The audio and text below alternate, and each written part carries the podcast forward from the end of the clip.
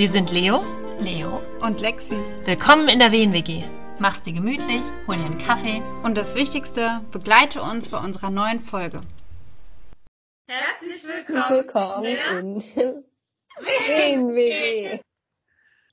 Ja, wir sind hier wieder zu dritt. Äh, Leo über Skype, weil Leo krank ist. Ja, sorry. Wir zwei sind gesund und munter. Wie man, man's, wie man's nimmt. Genau. Okay. Wollen wir so ein, äh, wer möchte zuerst erzählen, wie es ihm geht? Schnick, schnack, schnuck? Ich fange an. Okay. Mir geht's gut. Ähm, aus unterschiedlichen Gründen. Schön. Und zwar, äh, erstens ziehe ich gerade mit meiner Freundin zusammen, beziehungsweise sie zieht zu mir.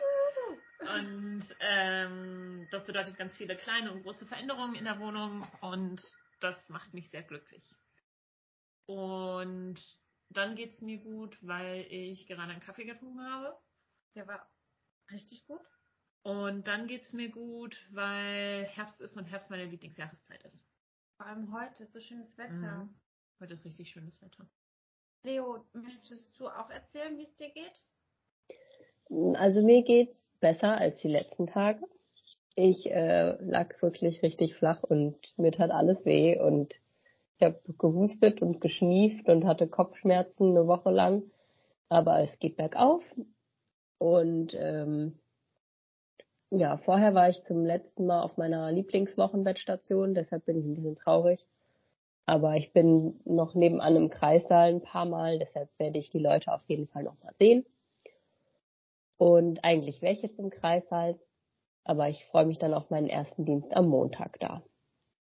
Schön. Bist du jetzt quasi den ganzen November und Dezember noch im Kreissaal?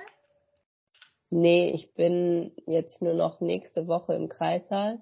Dann bin ich eine Woche auf der Neo-Intensiv, also Kinderstation und Verpasst ihr euch, ne? Ja. ja, dann haben wir ja zwei Wochen Schule, glaube ich, und dann bin ich den Rest noch auf der Neo, also nochmal drei Wochen. Und sonst haben wir noch ganz viel Schule und zwei Wochen habe ich nochmal Kreissaal-Einsatz. Okay, also hast du noch ein bisschen was Schönes vor dir. Jo. Also ich weiß noch nicht, wie Neo so wird. Ihr habt ja irgendwie erzählt, das ist auch ein bisschen langweilig. aber ja, ja, aber ich fand OP auch scheiße, den fandest du gut. Also ich bin okay, fand ich richtig cool, ja. Weil wir waren in verschiedenen OPs, ne? Würde ich jetzt mal betonen. Ja. Vielleicht lag es daran. Ja. Soll ich jetzt mal Ja. erzählen? Okay. Heute geht's mir gut. Seit langem ist heute ein Tag, wo es mir gut geht, ehrlich gesagt. Weil ich heute Ambulanz hatte und Ambulanz ist nicht so heftig wie Kreissaal, weil man einfach so seine Frauen abarbeitet, man macht sich nicht kaputt, da kommt eine nach der anderen. Man kann schnacken mit den Frauen, man hat eine nette Arbeitszeit von 8 bis 16 Uhr. Ich Ähm, find's voll cool, dass ihr auch in der Ambulanz eingesetzt werdet, weil ich habe das gar nicht. Nur einen. Ein Tag. Ja. Das war nur vom Kreissaal aus, ne? Ja, Dass sie gesagt haben, geh darüber. Ja. Und eigentlich Okay. hätte ich ja Kreissaaleinsatz. So, das heißt, wahrscheinlich sind mir heute vielleicht eine Geburt durch die Lappen gegangen, weil ich in der Ambulanz war. So. Aber es war okay, ich habe diesen Tag Auszeit gebraucht, weil die letzten Wochen voll hart waren irgendwie, auch im Kreissaal. Schön und hart. Ich habe richtig viel geheult. Ich hatte auch richtig hart PMS. Ich glaube, es lag daran. Mhm. Wodurch zeichnet sich das bei dir aus? Also was, was war hart? Waren das Geburten, die anstrengend waren? Oder war es das Ah, Klima? Ja. Also ich hatte schöne Geburten, das Klima war gut. Es war halt die, die Ausbildung, nicht zu Mhm. Hause zu sein. Dann habe ich auch noch, ich war ja auf der Neo-Intensiv und das war die letzte Woche, schönes Sommerwetter und ich hatte Spätdienst und ich konnte mich nicht vom Sommer verabschieden. Ich habe noch nie so sehr den Sommer hinterhergetrauert Mhm. wie dieses Jahr. Und das Harte sind eigentlich die Rahmenbedingungen. Im Krankenhaus, im Schichtdienst zu arbeiten, nicht zu Hause zu sein. Ich habe richtig krass damit gehadert. Und Ja. ja. Ich mir kann das- echt nicht gut. Ich kann das voll gut nachvollziehen. Ganz oft ist es ja so, dass man, dass es immer mehr als ein Grund gibt, mehr als einen Grund gibt, warum es einem dann nicht so gut geht. Mhm. Und meistens, wenn der Kreissaleinsatz oder ein Einsatz auf Stationen, auf einer Pflegestation oder auf MOP oder so, wenn das nicht so gut ist oder wenn man sich nicht so wohl fühlt, dann liegt das, habe ich die Erfahrung gemacht, auch oft noch an irgendeinem anderen Thema, was in einem knabbert. Meinst du, weil es mit mir ging so schlecht wegen noch anderen Dingen? Nee, ich meine, weil du, weil es mehrere Faktoren haben dann Ja, dazu voll. geführt, dass du den Einsatz auch so anstrengend findest. Ja, weil ich habe auch irgendwie, ich habe mir einfach vorgestellt, wie leicht mein Leben wäre, wenn ich jetzt aufhöre Mhm. und als Erzieherin in den Kindergarten gehe. Dann mache ich da Lesekreise, gehe mit den Kindern in den Wald Kastanien sammeln, ich backe Sandkuchen, ich knuddel die Kinder, sie malen mir Bilder, ich lese ihnen was vor. Und dann dachte ich, what the fuck? Warum stehe ich hier im Krankenhaus, im Schichtdienst? Warum tue ich mir das an? Das war Ja. richtig hart irgendwie, weil ich dachte, boah, der Ausweg wäre so leicht. Aber der leichte Weg ist halt nicht immer der richtige. Ich habe auch, Ja. also ich hätte eigentlich ähm, letzte Woche wollte ich Donnerstag auf ein Konzert gehen und hätte da frei gehabt. Und dann hätte ich am Freitag Spätdienst gehabt. Dann am Samstag früh, also so ein Spät-Frühwechsel. Sonntag wieder früh und dann ab Montag fünf Nächte. Und ich bin ein bisschen froh, dass ich krank geworden bin und das nicht machen musste. Ja.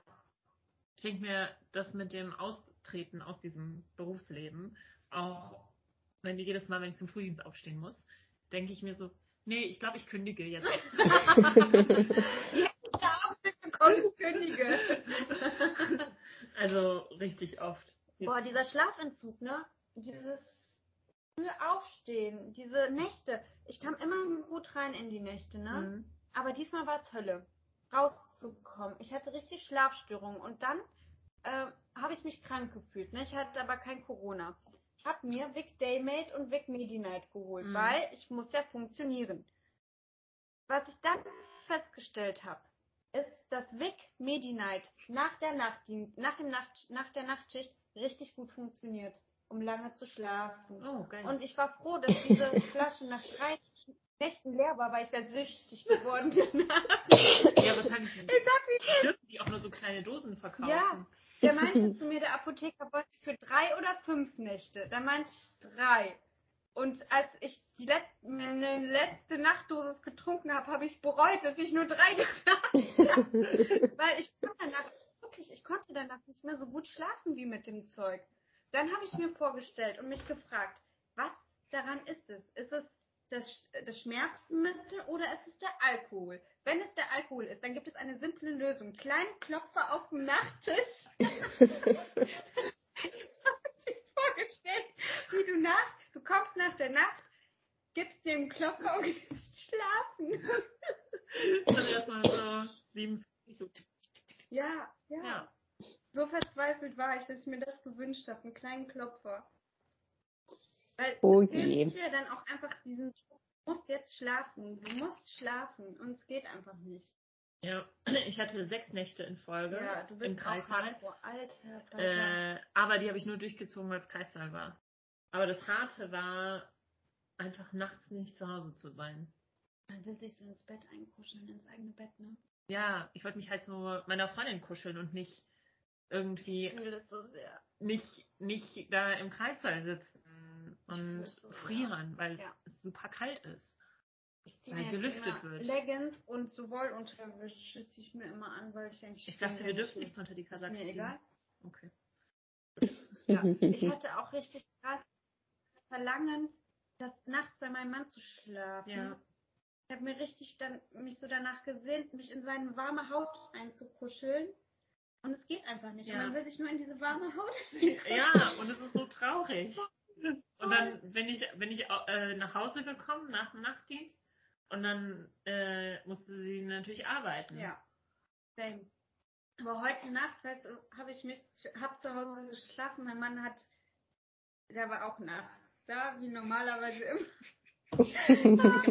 Und dann habe ich mich so an ihn Oh. dran gekuschelt, Haut auf Haut. Und dachte, so muss das also für die Babys sein. Wenn die so richtig, wenn die sich beruhigen, Ja. wenn die bei der Mama sind, wenn die einfach diesen Ja. Hautkontakt spüren. Ja. Dann habe ich ihm gesagt, ich habe dich so vermisst. Und der meinte ich dich auch. Oh, das war ist süß. süß. Ja, sonst nicht so viele Gespräche, oder? Also, oder Selten. Liebesbekundungen. Selten, weil ich ja oft nicht da bin, einfach nachts. Ja, oh ja, So. das stimmt. Oder er denkt dann, ich will sie nicht wecken, äh, ich lege mich ganz weit weg, dass sie bloß nicht wach wird und ihren Schlaf bekommt, weil ohne Schlaf ist sie ein Monster. Selten solche Momente. Oh, das war schön. Das war so schön und so. Ja, weil ich kam ja aus den Nächten und dann war ich um zwei, halb drei heute Nacht wach. Oh Gott. Weil das, ich war ja wach die letzten Tage, Ja. konnte nicht einschlafen Ja. und dann ging um halb sechs der Wecker und ich dachte, jo, ich bin halt seit zwei Uhr schon wach. Mm, scheiße. Ist halt so. Erzähl mal von deinen Geburten. Mm, Ich habe in meiner Zeit im Kreissaal vier Dammschütze gemacht in meinem Einsatz. Ähm, und eine Geburt war in der Hocke. Also auf dem Gebärhocker, das fand ich auch richtig cool. Ähm, und bei zwei Geburten durfte ich sogar selbstständig so, so alles machen, mit Anleiten und allem. Und da ist mir aufgefallen, was mir schwerfällt, und das ist Anleiten. äh, weil ich das super schwer finde, dann zu, also während ich mich darauf konzentriere, weil ich das ja machen muss, den Dammschutz zu machen, gleichzeitig mit der Frau zu reden. Mhm. Oder wenn ich mit der Frau spreche und sie beruhige, dann auch noch auf den Dammschutz zu machen. Also ich finde beides zusammen, also ich hoffe, dass ich das noch lerne, Sicher. aber beides zusammen finde ich dann schwierig. Vor allem, wenn es darum geht, die Frau, so wie die äh, Hebammen das dann möchten, äh, zum Pressen anzuleiten oder zum Atmen anzuleiten. Und in einem Fall hat die Frau halt auch hyperventiliert und war so super aufgeregt. Mhm. Und ich war dann auf einmal komplett überfordert, weil ich nicht wusste, weil das, also Köpfchen war kurz davor sozusagen, äh, also es war schon im Crowning. Mhm. Und dann äh, war ich so vollkommen überfordert, damit sie ruhig anzuleiten, weil die Hebamme mir gesagt hat, was ich machen muss. Boah. Und ja, ich Also, und ich war so, ich hatte so viel, so ein, äh, so ein Stimulations-Overload. Ja. Also ich hatte zu viel, so was auf mich eingeprasselt hat. Und bei einer Geburt hatte ich eine ähnliche Situation und da war auch noch der Fall, dass die Frau kein Deutsch gesprochen hat, sondern nur Englisch. Die Hebamme hat aber kein Englisch gesprochen. Hat mir also auf Deutsch gesagt, was ich der Frau sagen muss, hat aber gleichzeitig auch mit der Frau gesprochen, auf Deutsch, was die Frau nicht verstanden hat Chaos natürlich. komplett. Und es war super anstrengend für mich, die Situation so auszuhalten ja. und gleichzeitig auch noch dann daraus was mitzunehmen, außer komplette Überforderung. Aber ähm, ja, im Großen und Ganzen war ich mit meinen mit den Geburten total zufrieden. Vor allem bei einer war der Papa super, super süß. Ich glaube, das war der beste Partner bei einer Geburt, den ich bisher erlebt habe. Mhm. Der, ähm, die Frau hat äh, kein Deutsch gesprochen äh, und er hat dann mit ihr auf der Muttersprache kommuniziert. Und das war so süß, weil er die ganze Zeit super lieb mit ihr gesprochen hat. Er hat sie immer wieder beruhigt. Und er hat auch immer wieder zu ihr gesagt, so, komm, wir schaffen das. Und hat dann gesagt, äh, sag's mir nach, wir schaffen das. Und also auf deren Muttersprache. Und er hat ihr auch gesagt, ähm, äh, also wir haben dann irgendwann gefragt, ja, was erzählen Sie ihr? Und dann hat er gesagt, die Angst und die Panik und die Sorgen, das ist wie ein Zug und du darfst nicht einsteigen. Wir stehen am Bahnsteig und äh, der Zug fährt vorbei, aber wir steigen nicht ein. Und wenn du einsteigst, dann hole ich dich wieder raus. Voll Und das war gut. so süß und er war auch so wahnsinnig stolz, als dieses Baby da war. Mhm. Und ja, das war richtig, richtig schön zu sehen, weil das auch die das so leicht gemacht hat dann, da die Frau kein Deutsch gesprochen hat, war eben diese Sprachbarriere da. Aber da er diesen Teil so mühelos übernommen hat, Mhm. waren wir nicht in dieser Position, sie, also natürlich wollte und konnte ich sie hoffentlich auch emotional stützen, aber das hat er auch einfach übernommen und wir waren sozusagen nur Begleiter und so habe ich mir dann gedacht, so muss es sein. Es So. war echt Finde perfekt. ich auch, dass das so sein muss. Ja, also Oder wünschenswert ist, wenn man nicht gebraucht wird einfach. Ja, ne? genau. Also es war richtig, richtig gut. Und äh, sie hat es auch also richtig gut gemacht. Das Mhm. war das war schön. Ansonsten hatte ich einige Sektios noch. Aber, aber auch da habe ich eine witzige Story zu erzählen. Mhm. Ähm, denn äh, also eigentlich waren auch alle Sektios schön, die zu begleiten, weil die ähm, Gespräche vor, während und danach mit den Paaren immer immer super bereichernd sind, finde ich. Mhm. Ähm, und die, das eine Paar, die haben äh, einen Jungen erwartet und hatten dem auch schon einen Namen gegeben und alles. Und äh, es kam ein Mädchen heraus. Und ich war richtig verwirrt, weil an dem Tag war super viel los. Und ich hatte schon zwei Sektios abgeholt oder verlegt oder keine Ahnung. Es war auf jeden Fall richtig, richtig viel los. Und ich gucke dieses Kind an und ich war so, bin ich jetzt vollkommen bescheuert? habe ich mir das, habe ich mir das falsche Geschlecht gemerkt? Und dann bin ich so zu den Eltern so, wir haben noch einen Junge erwartet, oder? Und die so, ja. Und ich so, äh, herzlichen Glückwunsch, Sie haben eine Tochter. Wie geil. Und wie haben die reagiert? Die so, nee, nee, das kann nicht sein. Aber äh, am Endeffekt natürlich froh. Also überfordert einfach. Überfordert ja, das Ja. glaube ich total. Ja, das war, das war richtig cool.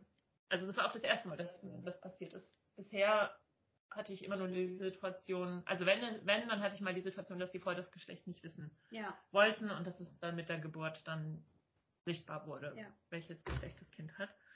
Ähm, aber so, dass das so falsch geschätzt wurde, hatte ich noch nicht. Das war richtig witzig. Cool. Ich bin gespannt, weil du äh, erzählt hast hier mit dem Anleiten und so. Mhm. Habe ich noch nie gemacht. Ich glaube, ich werde auch überfordert. Mhm, mit dem zum Atmen und zum Ja. Pressen anleiten. Ja. Weil ich komme ja zu dir in den Kreislauf, dann Das wird es stimmt. von mir wahrscheinlich auch verlangt. Ja, ich glaube, es geht, vielleicht habe ich auch, vielleicht geht es mehr darum, dann während dieser äh, Pressphase oder Austrittsphase noch mit der Frau zu kommunizieren, weil ich dann so fokussiert bin auf den Dammschutz und meine Hände richtig zu platzieren Mhm. und den Kopf zu beobachten, dass ich dann ähm, ja, das einfach vergessen mit der Frau zu kommunizieren und vielleicht meinen die Hebammen dann damit, mit, du musst sie anleiten mehr, dass ich mit ihr Rede mit kommunizieren ihr. muss, rede mit ihr. Krass, ich habe genau das Gegenteil. Ich bin nur mit der Frau am Schnacken und vergesse, dass da ja noch ein Kind geboren Ja, ist. ja man ist irgendwie so. Voll spät lachen. Ja, ich, Ja, ich glaube, die Verbindung ist nicht so gut. Das ist ein bisschen versetzt immer, aber deshalb höre ich euch einfach hauptsächlich zu.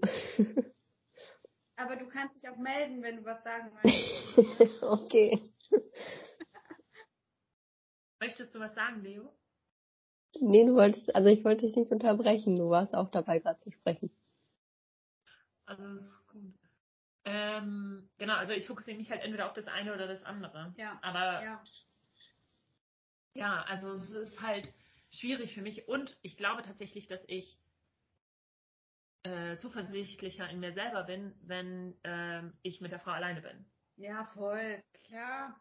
Also klar, Ja. auch noch mit Partner oder Partnerin dabei, aber ähm, nicht, wenn noch Hebamme und Ärzte Und du weißt, du wirst bewertet. und ich weiß, ich werde bewertet.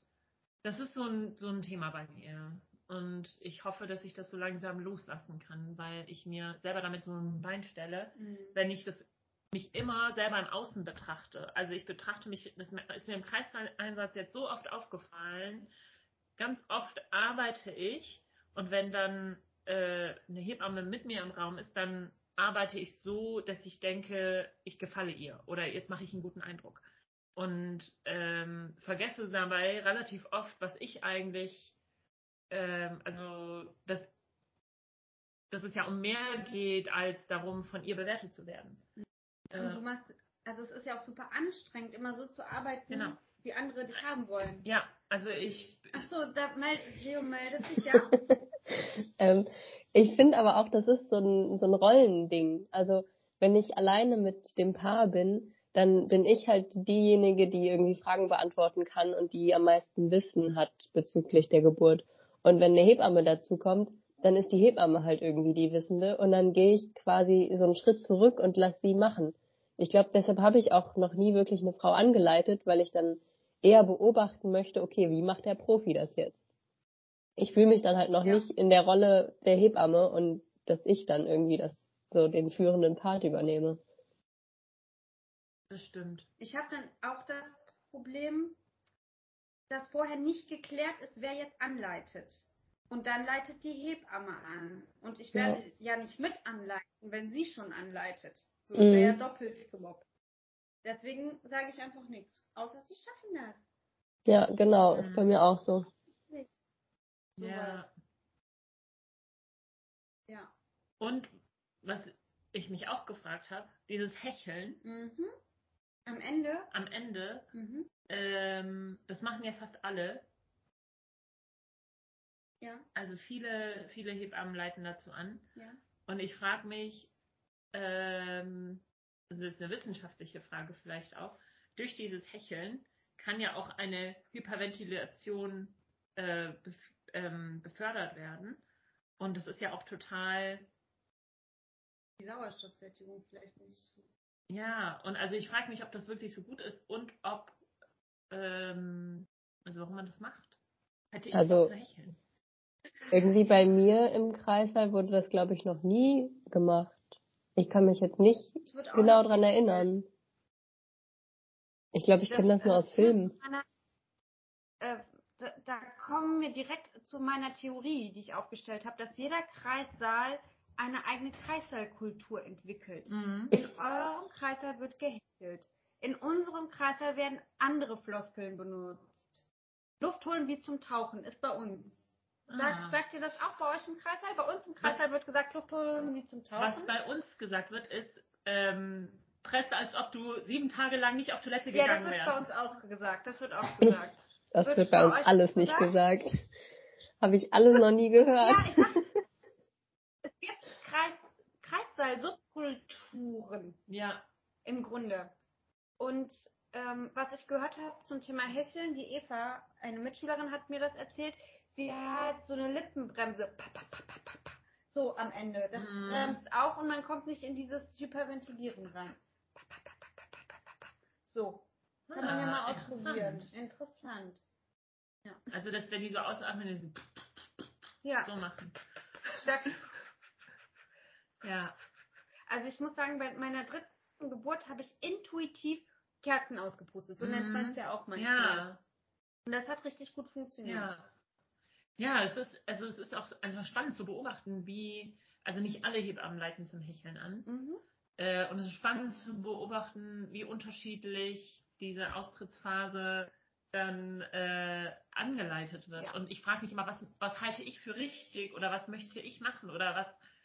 Aber eigentlich, nee, ist das, ich unterbreche mich gerade selber, ist das der falsche Ansatz, der richtige Ansatz wäre, was braucht die Frau? Was braucht die Frau? Ganz genau, das Individuell. Ich. Ja, Und ich kann nicht ja. eine Schablone entwickeln. Und das ist vielleicht auch mein Fehler, weil ich versuche mir die ganze Zeit eine Schablone zu entwickeln. ja.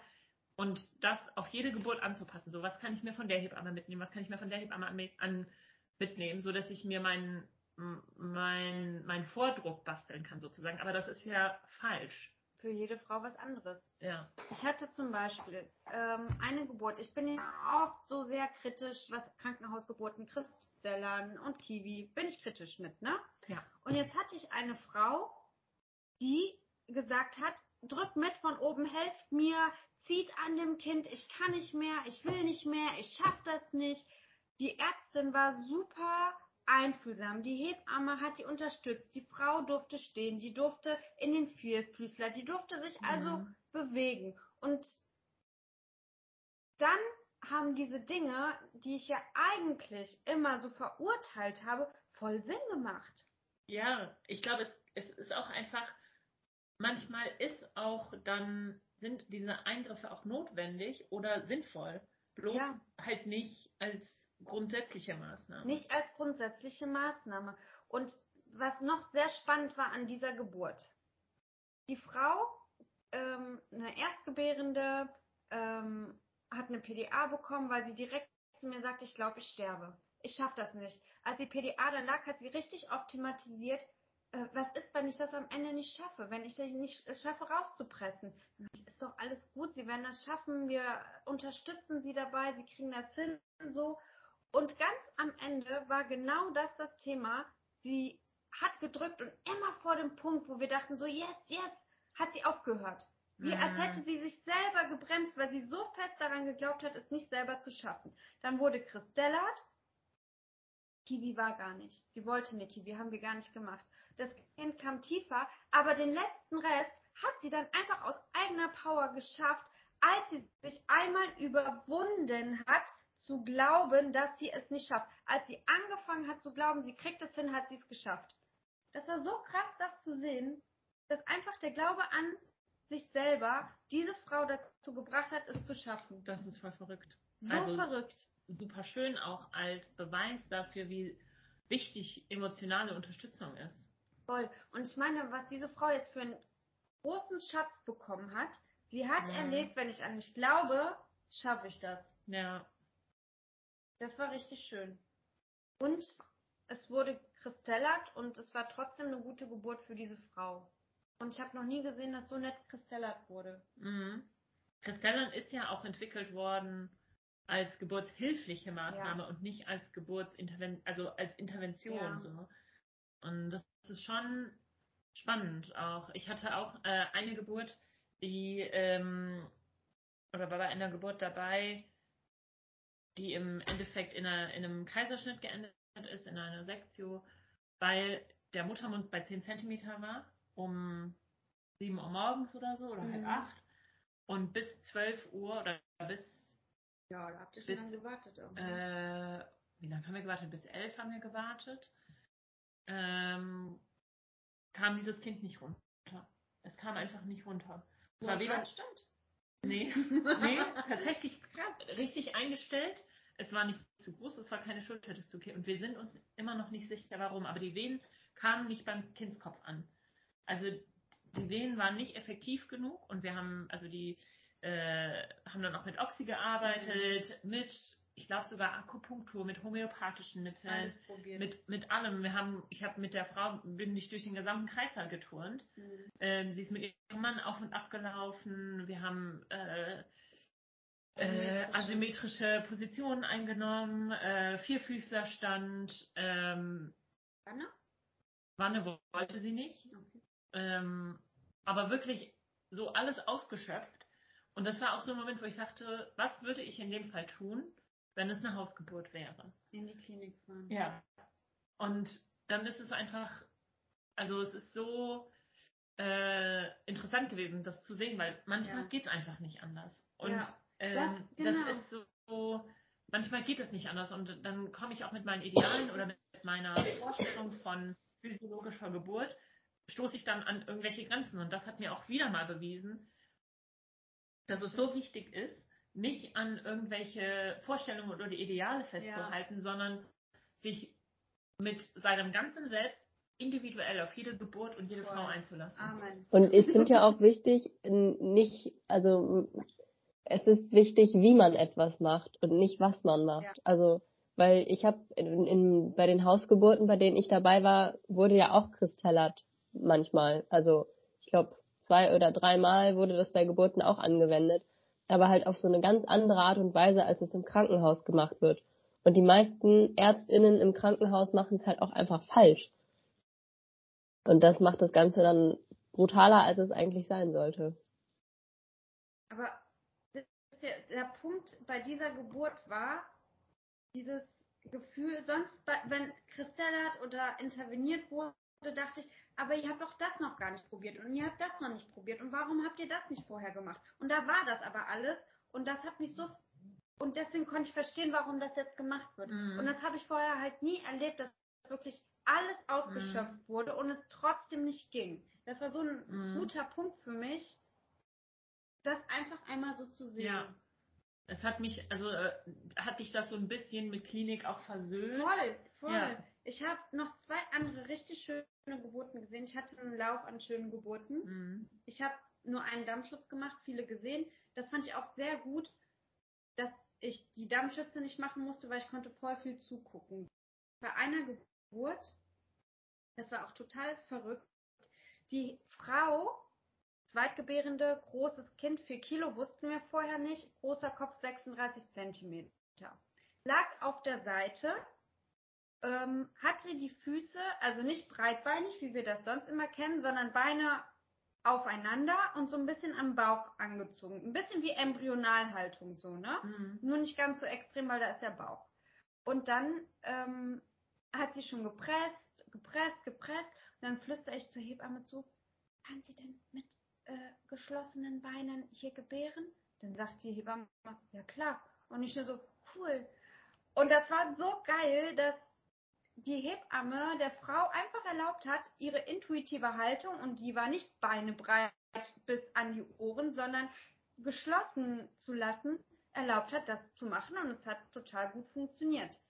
Bis zum Schluss, denn dann ist die Frau, die hat gepresst, gepresst und wir dachten so, hä, warum kommt das Kind nicht tiefer?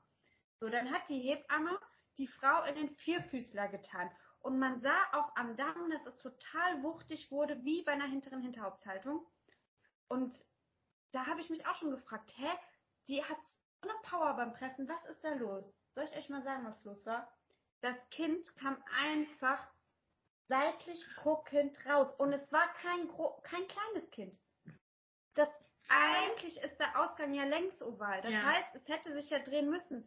Aber es kam einfach so seitlich guckend raus. Was war das? Warum? Ihr könnt es euch nicht vorstellen. Ich habe schon mal, ich habe das schon mal erlebt, aber das war ein kleines Kind, das ist da einfach durch das Becken gerutscht. Aber das war ein 4 Kilo Kind, Ja. was einfach seitlich guckend aus der Frau rausgekommen ist. Und deswegen hat diese Pressphase auch so lange gedauert, weil die einfach einen riesen Schädel komplett falsch darauf gepresst hat. Ähm, wir haben ja Fehlentstellungen oder Missverhältnisse Ja, ja. im Unterricht durchgenommen, Da aber kam das nicht vor. da kam das nicht vor. Wir haben uns auch danach gefragt, wie hieß das denn? Was war das denn? Dafür gibt es einfach auch keine Bezeichnung, weil es ist eigentlich nicht möglich. Was, Außer dass Becken der Frau war. Queroval statt aber längsoval. das kann ja nicht sein, oder? I don't get it. Es war ein Das gibt's Riesenschädel. eigentlich nicht. Ja, voll verrückt. Richtig verrückt. Ja, das war auch eine richtig coole Geburt, die ich gesehen habe. Völlig interventionsfrei. Die Frau konnte machen, was sie wollte. Ich war einfach richtig schön und ich hatte vielleicht auch Glück mit dieser Hebamme. Da habe ich noch eine richtig schöne Geburt gesehen mit ihr. Die war auch einfach nur toll und selbstbestimmt und ähm, ich durfte nichts machen und ich war happy damit, durfte einfach nur zugucken. Ja, und dann dachte ich, Leute, so schön kann Klinik, Klinikgeburten also sein. So Mhm. schön geht das. Mhm. Warum sehe ich denn so viel Mist, wenn es auch so schön geht? Ja. Jetzt eine rhetorische Frage. ja, ich warte jetzt auf Leo Einwurf. Ja, dadurch, dass ich euch so versetzt höre und manchmal nicht weiß, ob irgendein Wort verschluckt wurde oder so, guckt ihr mich manchmal so erwartungsvoll an und ich denke mir, was habe ich verpasst? Möchtest du was über schöne Klinikgeburten erzählen? äh, ich glaube, von meinem letzten Kreissaal-Einsatz hatte ich schon erzählt. Und danach hatte ich nur ein paar Kaiserschnitte im OP. Das war mal ganz interessant, so in der anderen Perspektive, also das aus anderer Perspektive zu sehen. Ich war ja dann nicht wirklich als Hebammenschülerin da, sondern eher als ähm, ja, operationstechnische Assistentin. Ähm, Mhm. und irgendwie hat es auch ein ganz anderes Feeling verursacht, finde ich. Also es war trotzdem cool. Und lustig fand ich, dass die eine OTA ähm, Happy Birthday gesungen hat, als das eine Kind auf die Welt kam. Sie meinte, das macht sie immer so. Das fand ich richtig Das süß. ist richtig schön. Ja. Könnte man sich auch angewöhnen, ne? Ja, man vergisst, man vergisst ja irgendwie voll oft, dass es so der erste Geburtstag vom Kind ist. Also der, der Nullte, der Ja. erste, keine Ahnung. Ich äh, sag auch jetzt immer herzlich willkommen auf der Welt Ja, das sage ich auch ganz und ich äh, schreibe immer einen kleinen Satz in die Geburtskarte. Ich äh, schreibe immer, es war mir eine Ehre oder es war, deine Mama ist die stärkste Frau der Welt Oh, oder, das ist schön. oder ähm, schön, dass es dich gibt. Ähm, und dann halt liebe Grüße, Leonie. Das ist Weil echt ich süß. das irgendwie finde das so für mich auch ganz schön, weil dann habe ich noch mal eine Bindung dazu oder eine Verbindung. Und für die Kinder ist es dann später auch mal cool, glaube ich. Wenn Ja. die das lesen. Und für die was auch. Ja. Bei mir im Kreißsaal gibt's auch eine Hebamme, die macht das. Die schreibt in jedes Kinderheft so einen kleinen Text. Und in den Mutterpass, glaube ich, auch. ja, ich finde das, also mir macht das auch Spaß. Ja, ich bin ja nicht so die Kartengestalterin. Ich finde es schön, aber ich muss sagen, meine Karten sehen oft hässlich aus. Ich habe eine richtig schlimme Schrift. Heute die Dame, also die Hebamme, mit der ich Ambulanz gemacht habe, hat mir gesagt, ich muss schöner schreiben. So schön. Sie kann das kaum lesen. Und ich meinte zu ihr, jo, ich weiß. ich kenne meine Fehler. Ich, ich kann einfach nicht schön schreiben. Ich weiß nicht, was das in mir ist.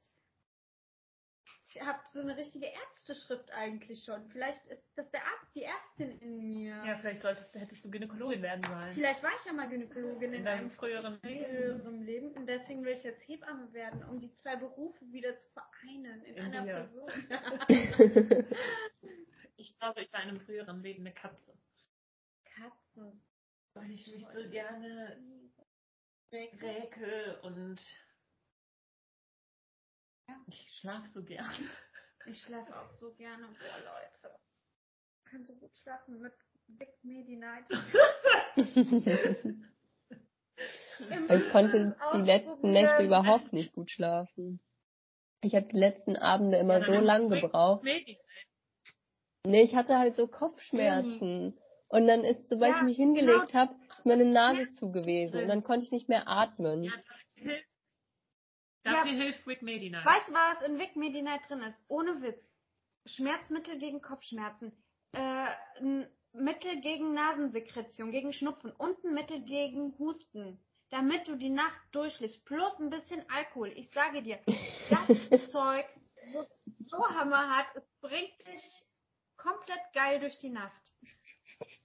Ich hatte das, musste das tatsächlich auch mal nehmen, weil ich eine Erkältung hatte und das hat meine Erkältung innerhalb von drei Tagen weggeballert. Ist krass. Ja. Ist einfach krass. It's magic. Ich mache, wir kriegen keine Werbung dafür, äh, kein Geld. Kein Geld dafür. Nee. Kein Geld für diese Werbung. Wir haben generell gar keine Kooperation. Wir sind richtig schlechte Influencer. Ich wüsste jetzt auch nicht, wofür ich Werbung machen wollen würde. Achso, wisst ihr schon das nächste? Davon muss ich euch erzählen. Ja. Ich, äh, ich wechsle meinen Kreissaal. Also das hat geklappt. Das hat geklappt. Ab nächstem Jahr nach meinem Externat bin ich in einem anderen Uh. Kreissaal. Ja, Cool. ich weiß noch nicht. Ich habe mich zuerst sehr gefreut, war aber auch ein bisschen sentimental, weil ich hatte ja jetzt schöne Geburten Mm. und zwar nett mit den Hebammen und ich habe angefangen, mich wohl zu fühlen so und dann habe ich an diesem Wochenende krasse Horrorstories über diesen Kreissaal gehört. Noch krassere als das, was wir so gehört haben. Auch über die Wochenbettstation. Und dann dachte ich, ja, ob das so gut war mit dem Tausch, Lexi. Vielleicht. Aber noch krasser als das, was wir gehört haben. Das geht doch gar nicht. Doch. Also es sind sehr interventionsreiche Geburten, sage ich jetzt mal so. Und ja, ich möchte es jetzt nicht. Ich, ich werde berichten. Nächstes Jahr. Werde Und ich Ja. berichten. Oft ist es ja auch anders als die Stories, die man hört. Ja, ich hoffe halt, dass sich vielleicht ein bisschen was ins Positive geändert hat, weil da ja auch ein paar ähm, Leute aus dem Oberkurs anfangen. Ich bin einfach guter Dinge. So. Vielleicht wird schon. hattest du dann aber auch so eine so eine schöne Zeit mit im Kreissaal jetzt, Jetzt weil du den, weil du nicht mehr den Druck hattest. Ich bin da jetzt bis zum Ende der Ausbildung, Mhm. weil du schon die Aussicht auf den anderen Kreissaal hattest ja. und weil du dann jetzt loslassen konntest. Ja. Und das man ist ja alles irgendwie miteinander verbunden. das ist ein guter, ein guter Impuls. Und ich glaube, loslassen ist etwas, was voll wichtig ist, generell für uns in unserem Beruf. Mhm. Also klar physisch, ne, Frauen müssen im Prozess der Geburt ihre Kinder loslassen Lassen wir los. und wir lassen, müssen Kontrolle loslassen. Mhm. Oder die erst gar nicht versuchen zu einzufangen. Ja. Weil Kontrolle hast du in dieser Ausbildung nicht. Nee, Nicht über dich, nicht über dein Leben, nicht über deinen Dienstplan, nicht über deinen Schlaf. nicht über den Schlaf. Nicht, noch nicht mal, du kannst ja noch nicht mal wissen, was kommt, wenn du zur Arbeit gehst. Ja, das weiß man nie. Keine Kontrolle. Loslassen. Ja, und ich glaube, loslassen ist super. Ich glaube, das ist mein Thema. Aber immerhin wissen wir, wann wir das nächste Mal Urlaub haben. Nämlich erst im Februar wieder. Das smash mich. So krass, dass wir erst im Februar Urlaub haben. Ja, ich lasse den Fuß darüber los. Und zwar nur eine Woche, möchte ich betonen. Ja. Wie unmenschlich ist das? Aber wir haben auch über Weihnachten Schule, was bedeutet, dass wir über Weihnachten nicht arbeiten müssen. Was bedeutet, dass wir wahrscheinlich irgendwelche Online-Abgaben haben Ja. und dass wir die Feiertage entspannt mit Familie verbringen. Ja, Darüber darauf freue ich mich. Darüber freue ich mich auch. Und wisst ihr, worüber ich mich auch noch freue? Worüber? Ihr wart ja auch noch nicht im Externat, ihr habt ja auch nicht Ja. erzählt. Also, Mhm. Leute, guck mal, Schule ist ja ganz okay. Ja. Ne? Bis zum Externat haben wir also Schule ganz viel, die Mhm. total okay ist, und nur noch sieben Wochen Praxis. Mhm. Das ist wenig. Ja. Das heißt, und diese sieben Wochen Praxis sind auch noch unterteilt in Schule. Ja. Das heißt, es wird ganz schnell Februar sein und dann sind wir im Externat, dann ist das Dann richtig geil. erstmal Urlaub und dann Externat. Und dann kommen wir in den Kreißsaal wieder als Oberkursschülerinnen. Haben das Externat gerade hinter uns und sind hoffentlich gesetzter in uns. Ja, weil, ja, ich glaube, das wird so Ich sein. glaube auch, dass, ich glaube auch, ab jetzt wird es einfach nur noch geil. Also ich bin am Ende irgendwie immer so sieben Wochen am Stück oder zehn Wochen am Stück im Kreissaal. Und ich habe Schiss davor, weil ich den Kreissaal noch nicht kenne. Ähm, Wann? ja, so am Ende der Ausbildung. Da bin ich in einem anderen Kreissaal und immer halt lange am Stück. Ähm, Ja. Und ich weiß nicht, ob man das bisher raushören konnte, aber ich war ja nie so der Kreissaal-Fan bisher. Ich habe mich immer eher unsicher gefühlt und ich mag auch dieses, man weiß nicht, was auf einen zukommt. Das finde ich doof, das stresst mich. Weil irgendwie so auf der Wochenbettstation, da weiß man, was abgeht, egal ob da jetzt drei Paare mit Kind sind oder zehn, du hast trotzdem so deine Routinen. Es ist trotzdem immer mal irgendwie gleich. Und im Kreissaal kann es so unterschiedlich sein. Und ich freue mich aufs Externat, weil da ist man zwar bei Geburten, aber man hat nicht so dieses Unberechenbare, weil du weißt ja immer, wie viele Frauen sind gerade am Termin, welche kommen dahin und es sind nicht so unendlich viele, die kommen können wie im Kreissaal. Das Ja. stimmt. Ja, ich freue mich auch generell einfach auf das nächste Jahr, weil die Ausbildung geht so schnell vorbei, Leute. Wir sind schon Mitte, Mittelkurs. Wir sind, Ich sag immer, im Obermittelkurs hört sich irgendwie fast schon wie im Oberkurs an. wir sind im Obermittelkurs. Und das heißt, wir sind so, wir sind schon, es hat sich, es hat es nur gerast, die Zeit bisher.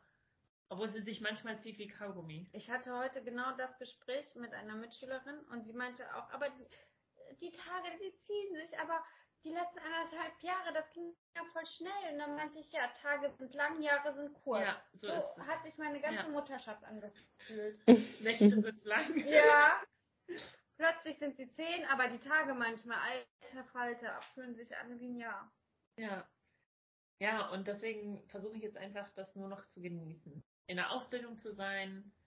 Boah, ich find's grad geil, dass du so einen guten Vibe verbreitest. Ja, Find's danke. gut. Weil, also ich, Ja. ich äh, will das äh, halt noch genießen, Ja. in dieser Position zu sein, lernen zu dürfen, Fehler machen zu dürfen, noch nicht komplette Verantwortung übernehmen zu müssen. Ich kann, wenn ich überfordert bin in der Situation, kann ich zur Hebamme gehen und sagen, hier, was mache ich? Was mache ich jetzt? Oder können wir das und das machen? Kann ich rückversichern? Ja. Und ich genieße das auch in dieser, ja, also es ist halt zum Beispiel da, wo ich gerade bin, eingesetzt bin, also es ist halt nicht so wichtig, ob ich komme oder nicht zur Arbeit. Und ähm, weil die halt, ich, ich bin ja fachfremd, ich bin ja keine Kinderkrankenschwester, ich bin gerade auf der Neo eingesetzt, intensiv Neo. Und das ist super spannend und ich bin total dankbar für alles, was ich sehen und lernen darf. Aber ich bin nicht so wichtig. Und irgendwie genieße ich das voll. Weil ich dann halt mich auf zu Hause konzentrieren kann. Und ich bin nicht so wie im Kreissaal, da fühl, also nicht, dass ich da wichtig bin, aber da bin ich ja mehr unter Druck. Voll, du musst halt auch Geburten sammeln. Genau. Du kannst nicht einfach sagen, boah, ich bin so K.O., ich mache jetzt noch drei, vier Tage blau, weil du weißt, das sind vielleicht drei, vier Geburten, die dir durch die Lappen Ja, gehen. wir machen natürlich sowieso nie blau. Nie. Aber ja, genau, also deswegen genieße ich das gerade so, Ja. irgendwie nur zur Arbeit zu gehen, um wieder nach Hause zu gehen. Ja, ja. Ja. Schön. Ja. Leo, ähm, glaube aber, deine Angst vor dem Kreissaal, in dem du nächstes Jahr bist, wird sich bestimmt legen, wenn du ihn kennengelernt hast. Ja, ich bin mir nicht sicher, weil ich auch immer noch so ein bisschen Respekt vor dem Kreißsaal habe, in dem ich aktuell bin, obwohl ich da schon ein paar Mal war. Ich glaube, es ist einfach dieses Kreissaal-Ding. Aber ich glaube, das liegt auch daran, dass ich einfach noch nicht so oft da war und nicht so diese Ja. Routine und Erfahrung im Kreissaal habe. Und ich glaube, wenn ich jetzt demnächst fast nur noch im Kreissaal eingesetzt bin, dann wird sich das irgendwann hoffentlich auch legen. Genau, also wenn du halt fünf Monate lang am Stück in so nur Kreissaal-Einsätze hast, dann bist du auch viel routinierter und kennst das alles viel besser. So auf den, auf den Stationen kennen wir uns ja alle jetzt mega gut aus, voll. sind da halt irgendwie schon super eingespielt auf den Wochenbettstationen, aber in den Kreissälen halt noch nicht. Aber das kommt im Oberkurs. Und so sehr ich mich darüber geärgert habe, dass wir am Anfang so wenig Kreissaal oder dass ich am Anfang so wenig Kreissaal gesehen habe, desto froher bin ich eigentlich, den ganzen Scheiß jetzt schon abgehackt zu haben. Also äh, die ganzen Außeneinsätze, sowas wie OP, Pflegeeinsatz, äh, Noch ein Pflegeeinsatz. noch ein Pflegeeinsatz, noch ein Pflegeeinsatz und ähm, dass all das ich jetzt mit diesem Einsatz abgehakt habe und mich dann nur noch auf Kreissaal und Wochenbett konzentrieren kann und dann einfach so mein, meine Sachen lernen kann und mich so komplett darauf konzentrieren kann, Hebamme zu werden. Und da freue ich mich einfach voll drauf. Ich genau Aber wisst ihr, was mir auch aufgefallen ist? Ähm, ich habe nur noch einen einzigen Wochenbetteinsatz. Nächstes Jahr im Sommer. Und das sind auch irgendwie nur zwei Wochen oder so. Und also ich meine, auf der Wochenbettstation, auf der ich jetzt immer war, ähm, habe ich mich wohlgefühlt. Ich habe auch vieles alleine machen können. Aber es ist ein stillfreundliches Krankenhaus, babyfreundlich und so weiter. Und ähm, wir sollten eigentlich keine Stilleinleitungen geben. Konnte ich auch nie, weil ich halt nicht das Wissen hatte. Und ich habe zwar versucht, immer mitzugehen und immer viel zu lernen, aber ich kann jetzt nicht sagen, dass ich voll die Stillexpertin bin und mir zutrauen würde, allen Frauen alleine eine Stillanleitung zu geben. Ich finde Stillen sowieso super schwierig anzuleiten oder zu begleiten. Ähm, und fühle mich da auch oft überfordert, muss ich sagen. Ja, also ich kann, ich kann so die Basics und wenn eine Frau keine Ahnung hat, dann kann ich ihr helfen. Und wenn das Kind von alleine gut mitmacht, dann passt das alles. Aber ich glaube, sobald irgendwas nicht in Ordnung ist und nicht funktioniert und sowas, wo die, die äh, Schwestern auf Station auch sagen würden, boah, war richtig schwierig, ich stand stundenlang dabei. Ich weiß nicht, wie ich das dann machen würde. Also ich hätte keine Ahnung. Ja, wahrscheinlich würdest du auch stundenlang dabei stehen, bis es klappt. Vielleicht. Aber ich denke mir dann auch andererseits, vielleicht machen wir im Unterricht nochmal was dazu. Oder wenn man Ja, wirklich so eine Stillberaterin werden will, dann muss man ja auch so Fortbildungen machen und noch eine Zusatzausbildung und so. Und da würde man ja auch noch einiges lernen.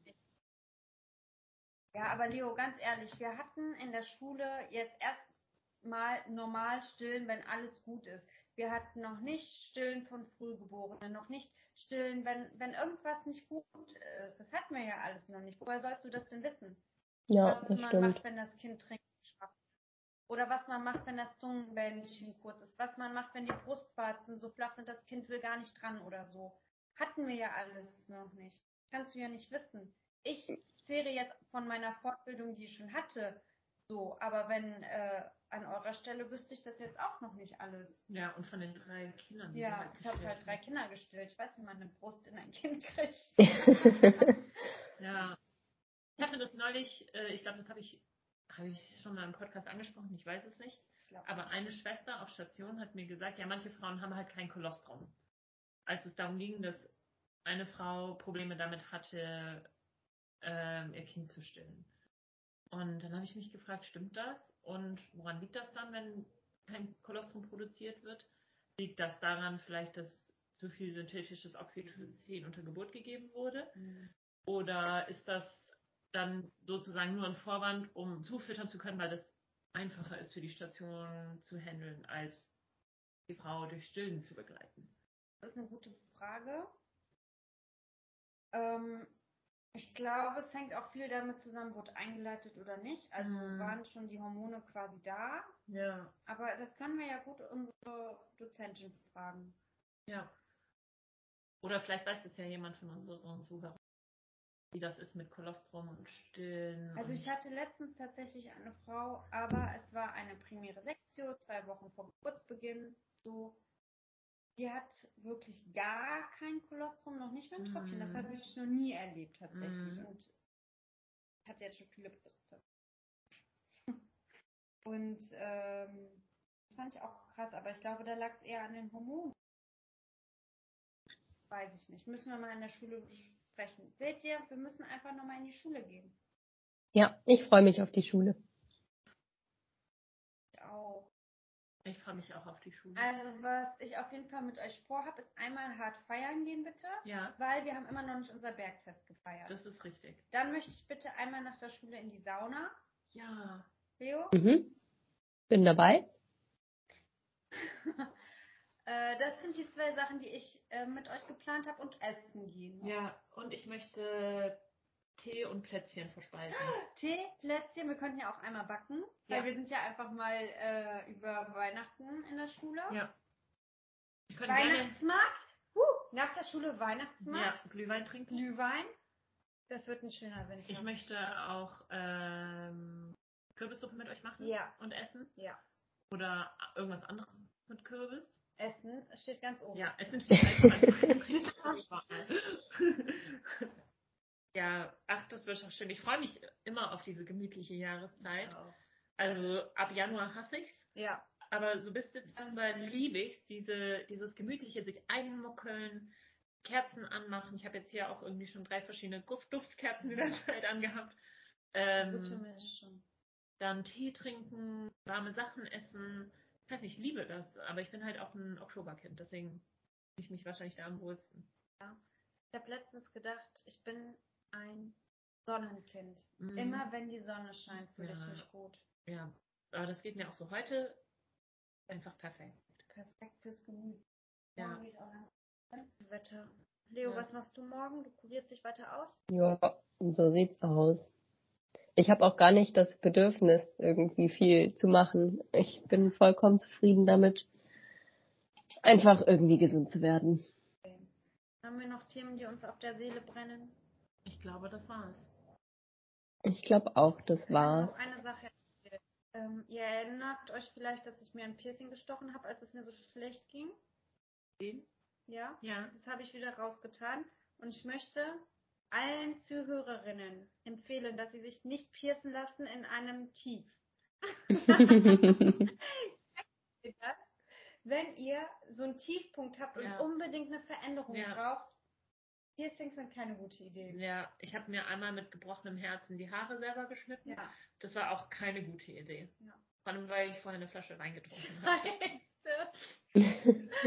Ja, das Piercing ist wieder weg. Aber bereust du, dass es... Nee. Ach, es tut mir leid um das Geld. So, Ach so, du, ja, das hätte ja. mir können, Das habe ich dich angespuckt. Nee, Okay. nee, hast du nicht. Aber kannst mich auch gerne ansprechen. Ja, das wollte ich noch erzählen, dass das Piercing weg ist. Aber ich fand, es stand dir gut. Ja. Kannst nicht mehr sehen. Aber vielleicht, weil es so verbunden war mit dieser Phase. Ja, Weil du dich immer dann daran erinnert hast, so, warum und wann du das dir stechen hast. vielleicht deswegen. Nee, ich konnte mich auch einfach. Oh, mm -mm. Egal. Mehrere Gründe. Es gab, es war multi, äh, wie sagt man? Die kausal oder sowas. Ja. Gut, Mädels. Ich habe Hunger, ich bin nach Hause. Machen wir Feierabend? Wir machen Feierabend.